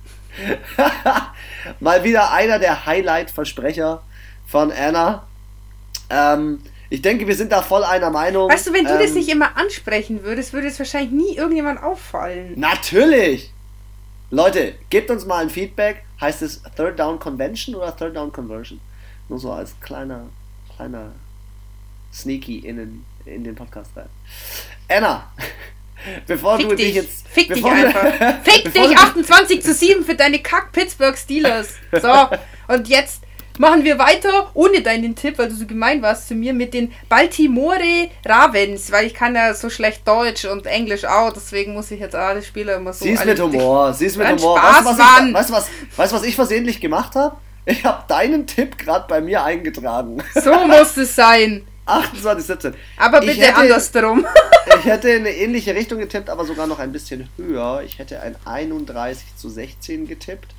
Und das ist das letzte Spiel von äh, dem Philadelphia Eagles Coach Doug Monroe. Mein Take. Möglicherweise. Es stehen auf jeden Fall ein paar auf der Kippe jetzt. So, Divisionsspiel. So. Ravens, Bengals. Schafft er den zweiten Sieg, Joe Burrow? Das glaube ich nicht. Gegen den MVP. Dafür ja, ist er, dafür ist er, ist er, ähm, der Lamar, Dafür ist Lamar, zu, Jack, der Lamar zu kalt, zu, ja, zu abgebrüht. Ja, das einfach hat, ja, ich, mir fällt gar kein Wort ein, wie ich das jetzt richtig beschreiben kann. Dafür ist er, ja, also einfach zu Maddie Ice schon fast. ja, er ist einfach, also abgebrüht ist echt untertrieben. Untertrieben, meinst du? Äh, untertrieben jetzt. War, ich war schon voll auf meinen, meinen Nieser konzentriert, der gekommen ist. Also ich denke jetzt nicht, dass die, ich denke, Cincinnati wird sich besser schlagen als in den letzten Spielen. Also die letzte Begegnungen letztes Jahr, da gab es halt 49 zu 13 schon ordentlich auf die Fresse. 23-17 war das ähm, erst die erste Begegnung letztes Jahr. Ja, also eigentlich ist es eine klare Geschichte. Die Ravens waren, glaube ich, in 99% aller Spiele gegen die Bengals vorne. also seit so die Ravens mit Lamar Jackson gehen, haben die eben. immer gegen die Bengals gewonnen. Eben, eben. Ja, ich denke, eine Sache, die es auch ausmachen wird, ist, dass sie in Baltimore spielen und unabhängig, ob da Fans sind oder nicht, Lamar Jackson, wenn er zu Hause ist und seinen Mark Ingram im Background hat, ähm, sehe ich ihn auf jeden Fall sehr, sehr, sehr, sehr weit vorne und auch sehr, sehr aggressiv. Es ist ein Division Game und Division Games sind entweder sauknapp oder, oder richtig sau eindeutig. Oder richtig eindeutig und auch sau aggressiv. Die Baltimore, äh, die, die ähm, Cincinnati Bengals, die sind dafür bekannt, dass sie harte Spiele spielen und ich bin mal gespannt, was sie in ihrem Divisionsspiel hier machen. Ja, und Baltimore weiß natürlich, dass die Steelers ohne, ohne Niederlage bisher dastehen, dass es eine wirklich reelle Chance gibt, auch das 4-0 zu schaffen. Und man muss es ja das sind wir jetzt bei den Steelers-Spiel gar nicht drauf eingegangen. Ähm, man muss ja auch sagen, die hatten ja eine tatsächliche Beiweek, weil die Titans ja diese Corona-Infektionen hatten. Das heißt, sie konnten trotzdem ins Training, trotzdem sich vorbereiten. Und in, mit diesem Wissen wissen die Ravens, sie müssen jetzt gewinnen, weil wenn sie hier verlieren, dann verlieren sie vielleicht den Anschluss an die Steelers und am Ende die Division. Sie stehen uh, schon mehr unter Druck als ähm, Cincinnati. Das ist halt das so ein. Ist, das ist Psychologin und Coach Anna.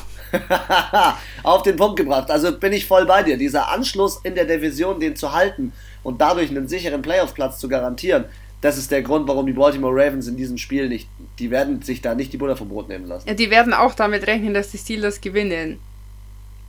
Ja, voll. Wegen eben dieser vorgezogenen Bye-Week, die sie jetzt haben und dadurch, dass sie eben nicht diesen direkten Corona-Fall hatten, sondern halt da nur mit reingerutscht sind, weil das Team, gegen das sie spielen, den Corona infiziert oder die Corona-Infektionen hatten, so rum. Ja. Dein Tipp? Mein Tipp, sehr hoch. 42 zu 24. Ich traue, ich traue Joe Burrow sehr viel zu. Ich traue ihm auch Touchdowns zu. Ähm, ich glaube aber, er wird ein, zwei Interceptions werfen. Äh, Humphrey hat einen dicken Vertrag äh, unterschrieben als Cornerback. Äh, Marcus Peters ist ein heftiger Cornerback bei den Baltimore Ravens. Die werden da schon rotieren. Und ich glaube, Houdini ist back. Letztes Jahr war Also- er Houdini. Letztes Jahr war er Houdini genau gegen die Bengals. Da kam das erste Mal Houdini auf. Da hat er seinen, seinen Twist, Twist-Move gemacht. Da ist er Touchdowns gerannt. Ich glaube, er wird es dieses Jahr wieder tun. Also, ich glaube nicht, dass es so hoch ausgehen wird, wie du auch sagst. Ich glaube, Joe Burrow wird sich schon wehren. Die werden jetzt hier nicht kampflos aufgeben. Und, aber ich denke einfach, die Defense, das Running Play kann die Defense von den Bengals nicht aufhalten von den Ravens. Deswegen 28 zu 14 für die Ravens. Okay, wir haben noch 1, 2, 3, 4, 5, 6 Spiele. Die nächsten Spiele beginnen nämlich um 22.05 Uhr und 22.25 Uhr und wir kommen zu den San Francisco 49ers gegen Miami Dolphins. Und so gebeutelt wie die San Francisco 49ers aktuell sind, glaube ich, den, äh, oder traue ich den Miami Dolphins hier die Überraschung zu. Ich äh, weiß nicht warum, sein. aber ich glaube, dass die Miami Dolphins, die so mein Bauchgefühl, wie du so gerne sagst, äh, zeigt mir irgendwie, dass die Miami Dolphins ja, die, die brauchen immer so, ein- die haben so Startschwierigkeiten, so Anlaufschwierigkeiten in die Saison. Aber auch letztes Jahr, am, zum Ende der Saison, haben sie auch noch die Patriots geschlagen und konnten sich auch noch ein bisschen beweisen. Jetzt haben sie ein paar bessere Spieler im Team. Trotzdem muss ich sagen, ich bin immer noch der, der Meinung, dass Tua jetzt endlich mal seine Chance bekommen sollte, weil Du hoffst, Fitzmagic. du denkst dir, Burrow, Herbie, das sind alles so gut. Der muss auch gut sein. Ey, ich Das ist hab ein guter Jahrgang gewesen. Ich hab es ist auf jeden Fall ein guter Quarterback-Jahrgang und ich habe Ja. ich habe ähm, äh, Trainingsvideos von Tua gesehen, vor seiner Hüftverletzung, nach seiner Hüftverletzung. Der Typ ist krass. Es kann halt natürlich sein, dass sie sagen, hey, wir schonen ihn vor einem Sack äh, bis zum Ende der Saison, nächstes Jahr geht Fitzy und so weiter. Fände ich aber, nee. Also gegen die 49ers könntest du es doch mal ausprobieren.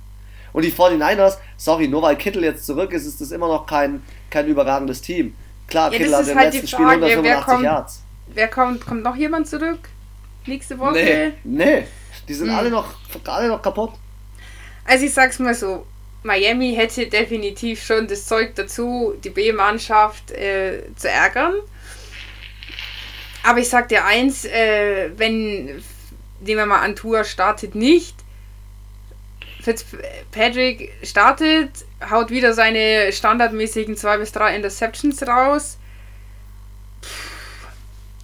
Also wenn die so spielen wie bisher, dann gewinnen sie nicht. Du meinst die 49ers? Nein, die Dolphins. Ach so. Das war das, die Dolphins haben auch, das da hat man wirklich am letzten Spieltag gegen die Seahawks gesehen, unfassbares Glück. Wirklich unfassbares Glück.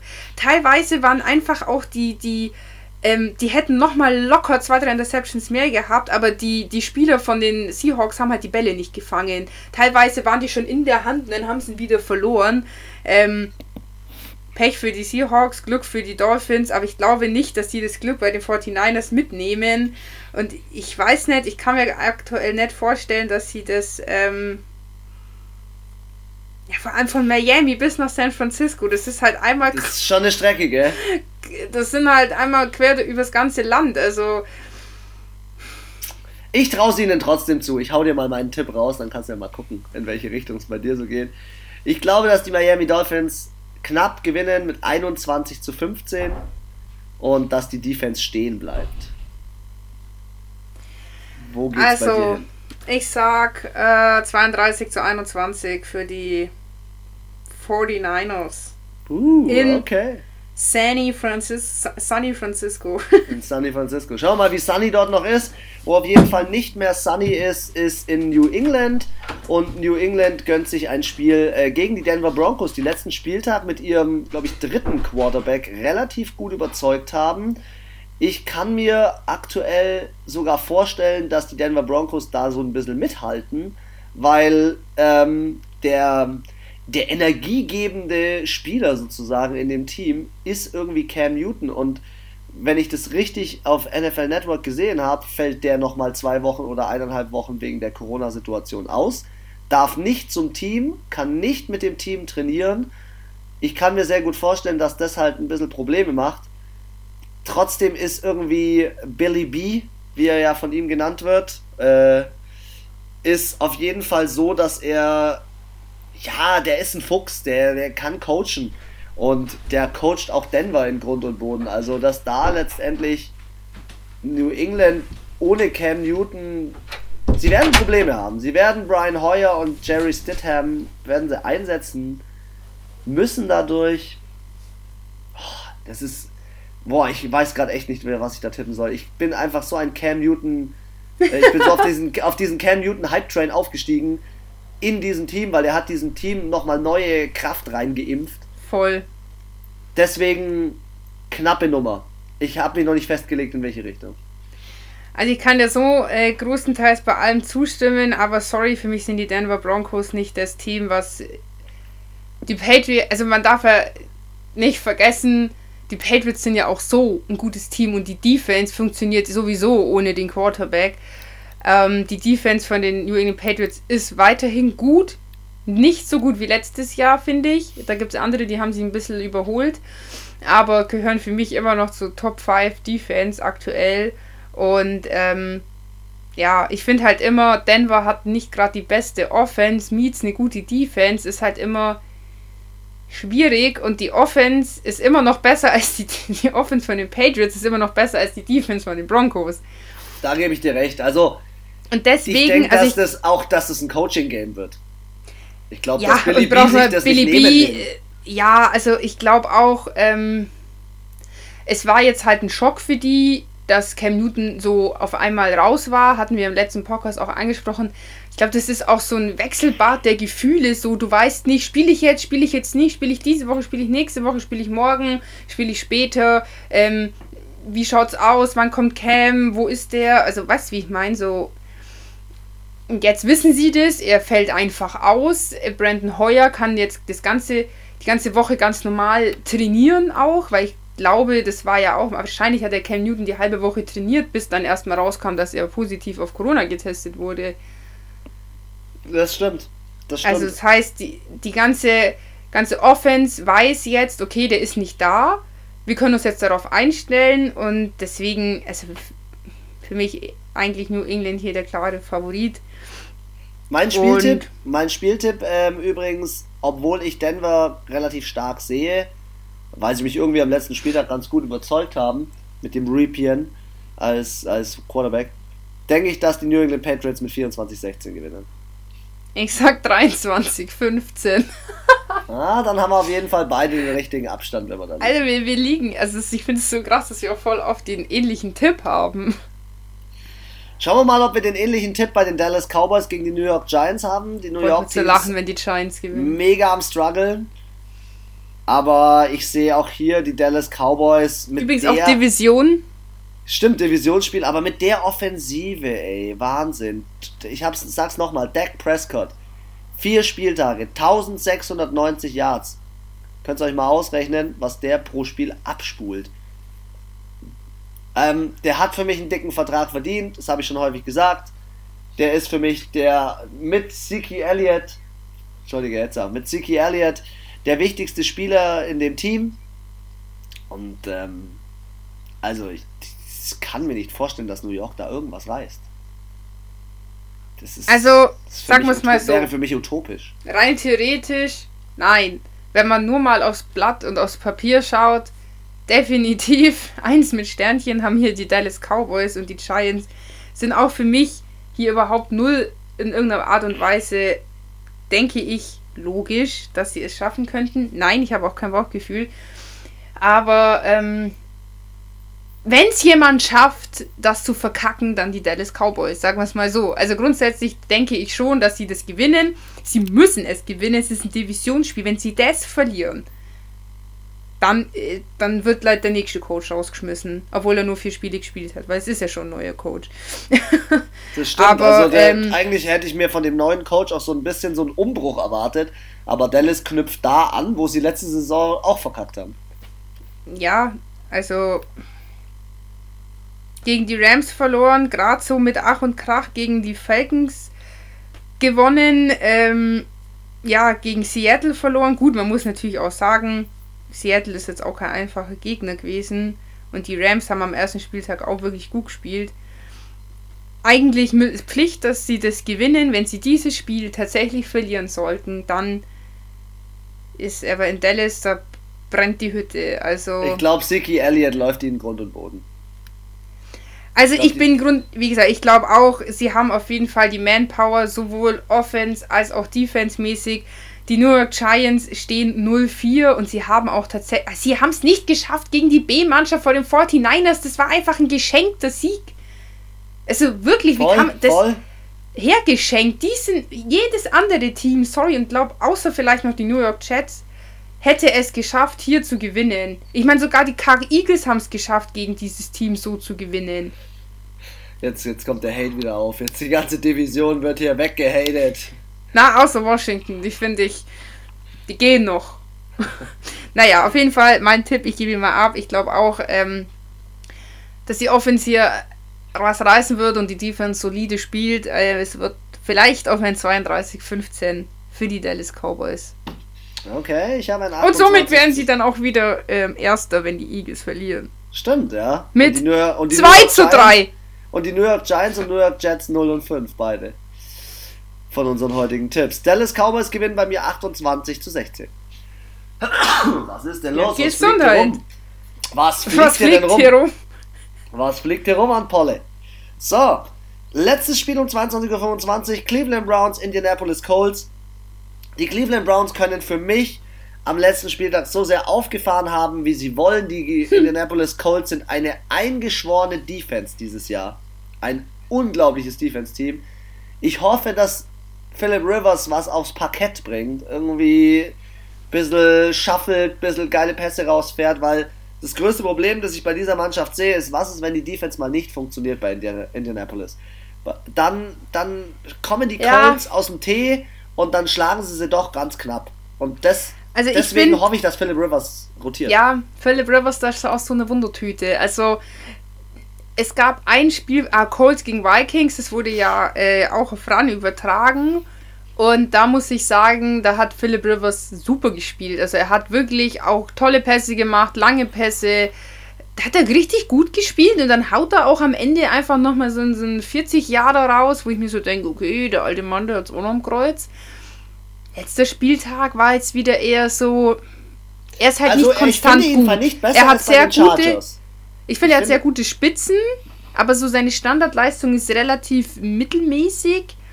Und dann hat er halt manchmal schon so Tage, wo halt irgendwie nicht wirklich viel passiert. Also ich würde jetzt nicht sagen, dass er schlecht spielt, aber er spielt halt unter seinen Fähigkeiten. Und das ist, Voll. kommt jetzt halt drauf an. Wenn, die, wenn er ja, wenn man, letzter Spieltag war jetzt nicht so gut, vielleicht wenn er jetzt wieder diesen Spieltag gut ist.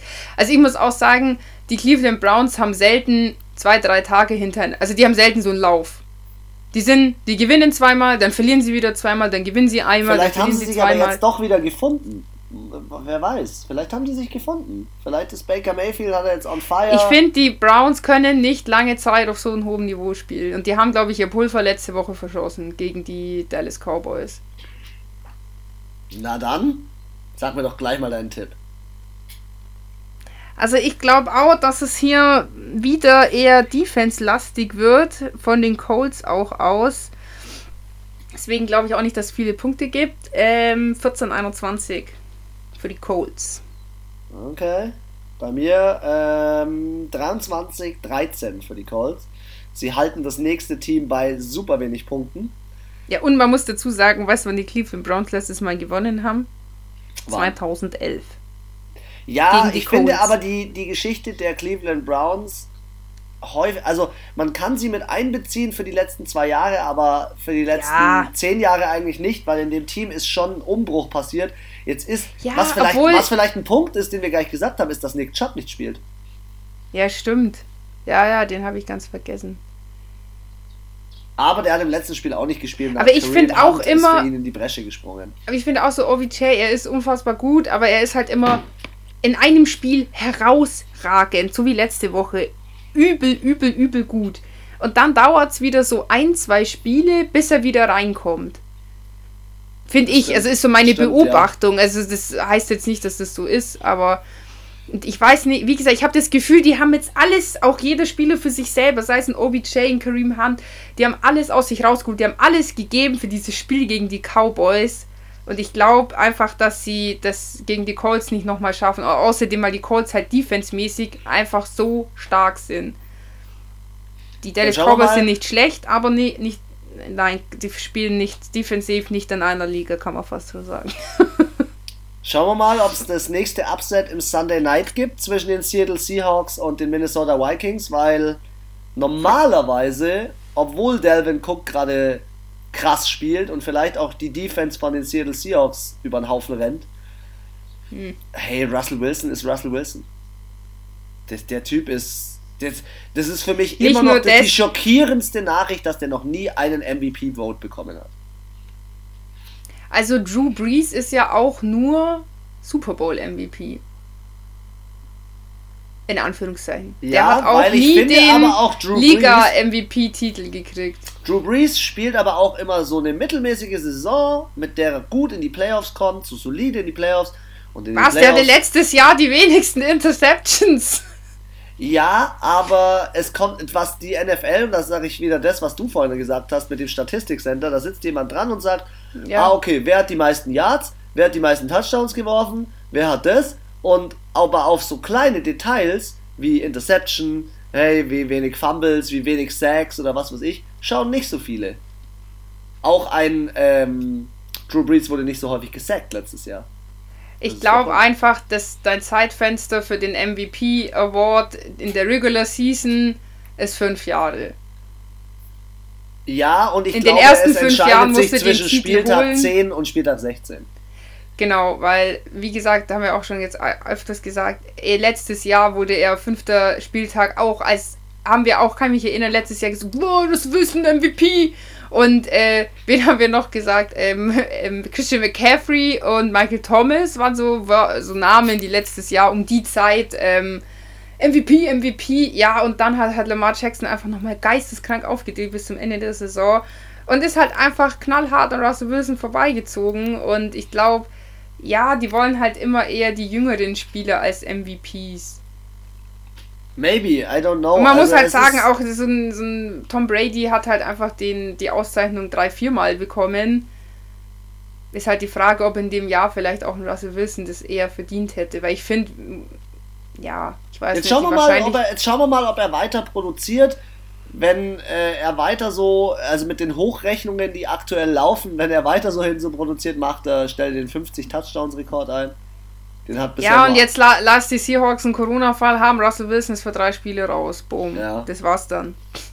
Nee, ich wollte nur als, als kleinen Side-Fact mit reinbringen, dass es nur einen Quarterback gibt, der diesen 50 Touchdown-Rekord geschafft hat. Das war Peyton Manning. Und ich glaube, Stimmt. dass äh, Seattle Seahawks zwar einen guten Quarterback haben, aber wie du schon sagst, es gibt ein ganz bestimmtes Zeitfenster und ähm, unabhängig von der MVP-Situation sind halt einfach viele Spieler wieder fit. Ich sehe bei den Seattle Seahawks einen tiefen Kader, wo keiner fehlt. Ähm, ja. Bei den Minnesota Ähnlich wie Vikings. Bei Kansas City. Klar, es kann natürlich sein, dass bei den Minnesota Vikings jetzt Adam Thielen und, und wer auch immer noch alles, Kyle Rudolph, dass die aufwachen und, und dass plötzlich die Defense aufwacht. Aber ähm, ich sehe die Seattle Seahawks unabhängig davon, was bei Minnesota passiert, trotzdem vorher. Minnesota hat für mich in der Saison einfach zu unkonstant gute Leistung abgeliefert. Ähm, sie haben jetzt letzten Spieltag mit Mühe und Not irgendwie dann doch noch gegen die Texans gewonnen, haben zwar eine gute erste Halbzeit hingelegt, zweite Halbzeit ja, da war es schon wieder so kurz davor, dass die Texans es doch noch hätten auch drehen können. Für mich jetzt kein, nicht so ein Spiel, wo ich sage, boah, die haben voll gut gespielt, die haben zwar verloren, aber die haben trotzdem gut gespielt, so wie die LA Chargers, sondern es war halt so, uh, da haben sie jetzt aber nochmal Glück gehabt, dass die Texans einfach es nicht auf die Kette gekriegt haben. Hätten die Texans von Anfang an einfach ein bisschen straighter gespielt, dann hätten die Vikings da auch verloren. Die waren jetzt für mich nicht der klare Gewinner, weil sie besser, viel besser gespielt haben. Ja. Mal sehen. Deswegen, also, weil die anderen einfach kontinuierlich seit Jahren. Und auch hier der Coach. Pete Carroll heißt der, glaube ich, gell? Oh yes, richtig. Mr. Monster Bubblegum, Alter, der muss ja Kiefermuskeln haben. Der kann wahrscheinlich wie so ein Nilpferd so irgendwas durchbeißen einfach, weil er immer so einen fetten Monster-Kaugummi zwischen den Zähnen hat. Er ist einfach auch ein viel besserer Coach und die, das haben sie auch gesagt bei Ran, das ist ähnlich wie Brady und Belichick. Russell Wilson und Pete Carroll arbeiten halt auch schon seit, glaube ich, über acht Jahren zusammen. Und wenn Russell sagt, hey, wir gehen den vierten Versuch, wir kriegen das hin, dann kriegen die das auch hin. Die vertrauen sich gegenseitig unfassbar und ich glaube, das ist hier im Endeffekt der Game Changer, das ist das, was die, was die Vikings nicht haben. Dann hau mir deinen Tipp raus. 32 zu 24. Okay. Ich habe ein 27 zu 21 und ich hoffe, wir tippen beide für die Seahawks. Ach so, ja, ja. Okay, nee, Monday Night. so eine Rede raus für die Vikings. Monday Night New Orleans Saints treffen auf die Los Angeles Chargers. Du darfst starten. Ja, also, wenn sie den Anschluss in jeder Division nicht verpassen wollen, dann sollten sie natürlich die ähm, New Orleans Saints hier gewinnen. Von der Erfahrung, von der Kadertiefe etc. Es sind natürlich auch wie Tampa Bay letzte Woche die Saints statistisch und ich glaube auch spielerisch natürlich besser auf dem Brett. Dazu kommt, dass ihnen ihr Star Running Back Austin Eckler äh, letzte Woche ausgefallen ist von den LA Chargers.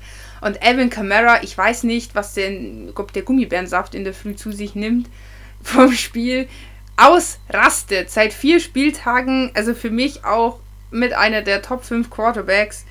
Und äh, das Running, Running funktioniert gerade was habe ich gesagt? Quarterback. Oh Gott, Entschuldigung. Ich dachte mir, okay, also als Quarterback rastet er natürlich auch ein bisschen aus. Ich wollte Running Back sagen, nicht Quarterback. Ähm, ja, und auch jetzt ähm, Receiving äh, funktioniert Camara ja auch gut, hat, haben sie ja auch gesagt. Einer der Spieler, der auch am meisten ja, Receiving und Rushing Yards, glaube ich, hat. Und Emmanuel Sanders äh, hat jetzt letzte Woche auch endlich mal ein paar ähm, Yards auf, aufs Brett bekommen. Aber natürlich ist äh, Justin Herbert, oder wie ich ihn liebevoll Herbie nenne, ähm, unfassbar gut. Also ich hätte das nie gedacht, dass der da so reinkommt und einfach mal so rasiert. Die Frage ähm, ist, ob er einen dritten, äh, ja, MVP All-Time Quarterback äh, Stress machen wird.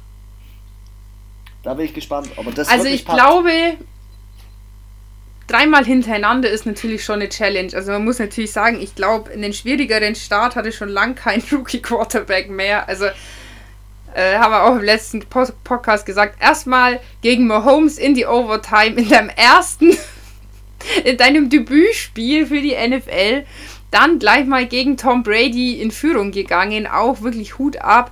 Es hat aber, wie du auch schon gesagt hast, am Ende immer nicht gereicht. Ich glaube, äh, sie werden hier die Saints auf jeden Fall ärgern. Ähm, ich finde, die Saints müssen definitiv am Ende zum Spiel hin die Defense einfach konzentrierter sein und nicht immer so blöde Leichtsinnsfehler zulassen oder so denken, so lalala, oh, wir haben ja schon ein paar Punkte vor, müssen wir uns mal nicht anstrengen.